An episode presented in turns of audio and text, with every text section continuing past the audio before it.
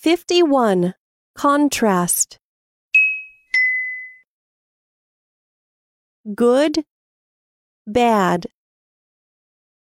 Yes, no. Fat, thin. Lend, borrow. Beautiful, ugly.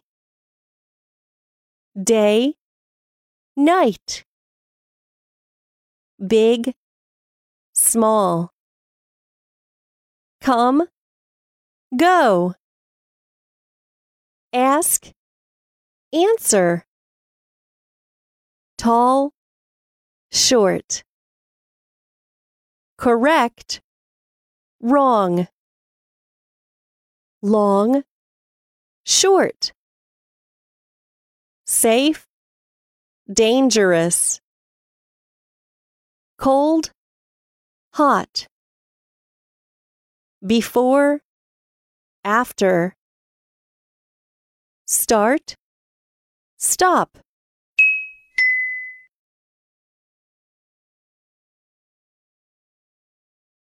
On the left, on the right.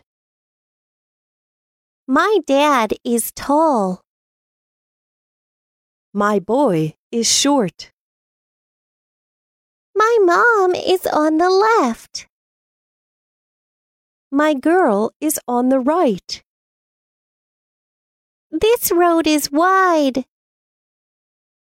This road is narrow. It's daytime. We play. It's night. We sleep.